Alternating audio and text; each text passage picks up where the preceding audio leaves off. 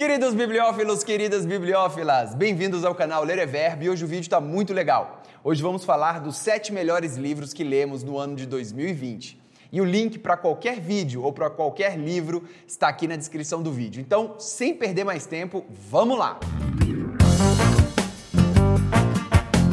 Então, sem mais delongas, vamos começar aqui indicando os livros do canal. Eu vou indicar os livros cronologicamente. Então, a gente começou o ano lendo um livro muito legal que chama O Caminho do Artista. Esse livro realmente mudou a nossa forma de pensar as coisas criativamente aqui no canal e mudou tanto que, por sugestão de vocês, a gente fez um curso. E esse curso chama Jornada do Artista. Esse curso está à venda lá no site lereverbo.com. Mas, de qualquer forma, se você quiser ler o livro, é, o livro tem vários exercícios práticos para você despertar a sua criatividade. E dois exercícios eu já posso falar para vocês aqui, que são os exercícios mais fundamentais do livro é o diário, querido diário, é onde você tem que escrever pela manhã todos os dias seus pensamentos, é, suas angústias, seus problemas, enfim, o que você quiser. E o encontro com o artista, onde você leva a sua criança interior para passear. Gente, vale muito a pena. Esse livro realmente muda vidas, transforma o tipo de pensamento que a gente tem em pensamento muito mais criativo, tá certo? Bem, outro livrão que lemos em março agora foi As Leis da Natureza Humana de Robert Greene. Muita gente considera Robert Greene como um dos grandes autores da contemporaneidade. Ele é um autor, é, ele não é especialista, ele não é médico, ele não é psicólogo, ele é um curioso, ele é um jornalista que ele examina questões da natureza humana. E esse livro, As Leis da Natureza Humana, ele justamente examina essas condutas. Quais são as condutas naturais do ser humano é, que vale a pena você saber? Medo, vergonha, coragem. Então ele, ele pega é, todas essas, essas características do ser humano e coloca nesse livro. E é um livro extremamente denso, extremamente interessante. Já tem uma edição, só que essa edição é lá de Portugal. E os livros em Portugal, eu não sei o que acontece, mas eles são extremamente caros. Deve ter alguma taxa alfandegária, alguma barreira para a gente não comprar livro direto de Portugal, porque toda vez que eu vejo um livro que é lá de Portugal, o livro é tipo 400, 500 reais e é mais ou menos isso com Robert Greene. Então, se você não lê em inglês, existe a opção de ler em português só que é um português de Portugal e você tem que achar esse livro, de repente, num sebo, de repente, em algum lugar aqui é, no Brasil mesmo. Bem, o terceiro livro que a gente vai indicar, que a gente leu em 2020, foi Psicocibernética, de Maxwell Maltz. Cara, Psicocibernética foi o livro que iniciou essa onda de coaching e de autoajuda. Maxwell Maltz, ele é formado cirurgião plástico e ele percebeu que as pessoas é, tinham vários problemas com algumas características físicas. Só que mesmo ele alterando essas características, por exemplo, a pessoa tem uma orelha muito grande e aí por isso ela, ela não consegue lidar muito bem com, com os amigos, não consegue é, socialmente lidar muito bem. Então, é, a gente pensa, não, então vou diminuir a orelha do cara, o cara vai mudar. Só que tem gente que não muda, apesar de mudar a, a, a aparência. Então, Maxwell Maltz, depois ele foi fazer psiquiatria e ele percebeu que existem algumas mudanças que devem ser internas e não só externas. É claro que a mudança externa desencadeia o interno, assim como a mudança interna desencadeia o externo, é o bottom to top e o top to bottom. Mas isso não é suficiente. Então, é, ele percebeu que a, a, o começo ali, o grande ápice mesmo da mudança tem que ser uma mudança interior. E ele partiu disso da psicocibernética. E parece uma palavra muito louca, né? Psicocibernética, mas na verdade é uma palavra grega que fala, é como se fosse um algoritmo que você carrega e você interpreta o mundo a partir desse algoritmo. Você vê uma realidade, você processa isso internamente e você dá um output disso. Isso é psicocibernética. Então, se você tem o seu algoritmo interno de processamento, seja da, da da, da, sua pessoa, da sua imagem, se tem algum, está bugado ali, se tem alguma coisa errada, é, você não vai conseguir processar de forma correta e você não vai conseguir, na, na, na, ponta da aresta ali, ser feliz, né? Você não vai conseguir, no final das contas, a felicidade. Então, Psicocibernética é um livro muito interessante e foi o último livro, teoricamente, de autoajuda que a gente leu aqui no canal, né? Beleza, aí em maio a gente descobriu Retórica, de Aristóteles. É, Retórica foi, cara, um livro muito, muito sensacional. Por que, que a gente partiu para o Retórica? Porque na busca de escrever textos mais legais, textos mais que é, é, incisivos, textos mais persuasivos que convençam as pessoas, é, eu fui atrás de, da origem. É, quem foi a primeira pessoa que estudou essa questão de gatilho mental, de oratória, de, de retórica?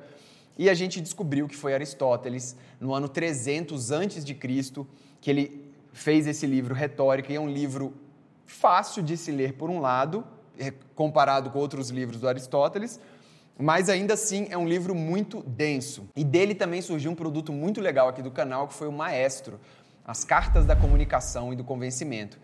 É, a partir do livro Retórica, a gente percebeu que é possível a gente estruturar um discurso de persuasão e visualizar a estrutura desse discurso. E, e o maestro faz exatamente isso. É, ele, ele coloca em forma de cartas a estrutura que o Aristóteles trouxe para a gente de um discurso de convencimento. E aí essas cartas você pode mexer, você pode puxar, você consegue realmente algo que era linear, de você só ver palavra e na sua mente ficar imaginando a estrutura, você consegue visualizar e mexer, pegar na estrutura de um discurso. E na mesma linha, a gente também leu sobre as divisões da oratória de Cícero e Armas da Persuasão de Cialdini. Então, todos esses livros compuseram aí esse conhecimento bem bacana, bem legal sobre retórica e sobre oratória. Bem, em julho a gente é, leu um livro muito especial aqui no canal, que foi um livro chamado Engenharia Interior, o Guia de um Yogi para a Alegria. Bem, esse é um tipo de livro que a gente não costuma ler muito aqui no canal Ler é Verbo, porque a gente parte mais para esses livros é, mais complicados, talvez um livro de autoajuda, talvez um livro é, que explique alguma realidade de uma forma não convencional. E eu acho que o Engenharia Interior ele faz isso, só que por uma outra perspectiva. É, ele mostra esse Og é um cara que é um cara normal, digamos assim. Ele não foi treinado para ser yogi desde pequeno. Ele serviu a faculdade, ele morou fora. Ele foi, ele nasceu na Índia, mas ele era um cara normal, como qualquer pessoa que tinha celular, tinha empresa, procurava trabalho e tal. Só que em determinado momento ele percebeu é, a importância da gente cuidar é, da nossa alma, digamos assim, do nosso interior. É, e ele trouxe é, a, a visão de um yogi para você buscar a alegria.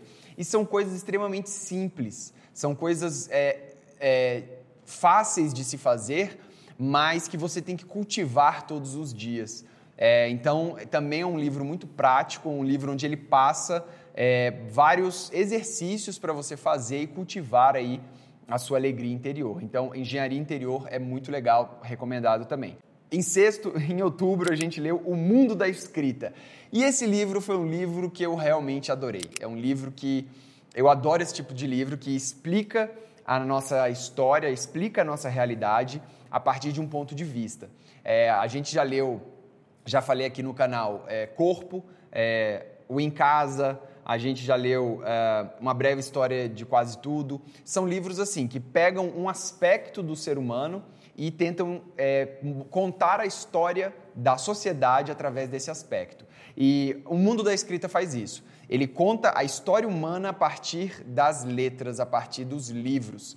E os livros, cara, eles, eles foram a primeira cristalização da, da nosso, do nosso conhecimento. Foi a partir do momento que tivemos livros que a gente conseguiu pegar o que a gente aprendeu e não ficar só naquela transmissão oral de conhecimento, mas sim uma transmissão escrita.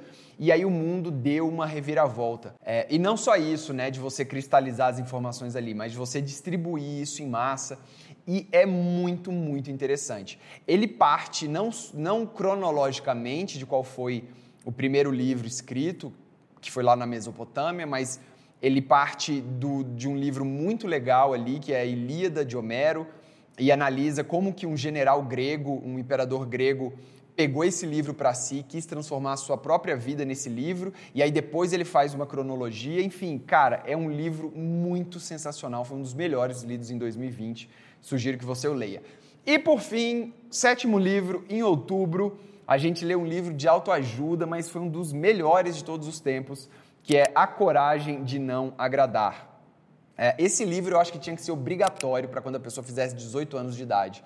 É, porque a coragem de não agradar traz uma série de pensamentos e uma série de afirmações que você precisa ter em mente para você levar a sua vida. É, a Coragem de Não Agradar são, é, são dois japoneses que escreveram, um psicólogo japonês e um filósofo. Ambos se reuniram para escrever o livro e é escrito em forma de diálogo, né? como se fosse um mestre e um aluno. Então é um livro extremamente simples de ser, ser lido, de ser entendido. É, e ele traz assim vários pensamentos, o pensamento do Joseph Adler, que é um dos três grandes psicólogos da Escola de Viena, junto com é, Freud e Jung. É, inclusive, Adler foi um dos discípulos de Freud, mas ele se separou completamente de Freud, porque Freud acreditava que os traumas, o passado influencia o presente. Para Adler, Adler, não. Então, capítulo 1 ele já começa: negue o trauma, porque o trauma não existe. É algo que ficou lá no passado e o que existe é uma história que você conta para si mesmo em relação àquele fato. E se você mudar essa história hoje, a sua vida daqui para frente muda porque aquele fato já passou, você não consegue mudar o fato. Você consegue mudar a história que você conta hoje desse fato. Enfim, não é só isso, o livro tem muito mais e a coragem de não agradar é muito bom. Esses sete livros é, o link para você visualizar qualquer um dos livros vai estar tá aqui na descrição. E se você quiser comprar também, está aqui na descrição, vai te levar lá direto para o site da Amazon, tá certo? Se você estiver procurando algum livro para ler em 2021, pode pegar qualquer um desses livros, que um livro, esses livros aqui vão desenvolver a sua percepção como ser humano, vão desenvolver as suas habilidades é, sociais, é, pessoais. É, e são livros excelentes, muito bem recomendados. De todos os livros que lemos em 2020, eis aqui a cerejinha do bolo, aquela, o creme de la creme, para ficar aí para vocês, tá certo? Pessoal, então o vídeo de hoje foi esse. É, Inscreva-se no canal para você não perder nenhuma atualização. Deixa aqui o curtir no vídeo. E se você lê um livro muito bom também aí em 2020 e quer compartilhar, pode escrever aqui nos comentários para o nosso público ler e ver tudo isso, tá certo? Um grande abraço, boa sorte e até a próxima. Valeu!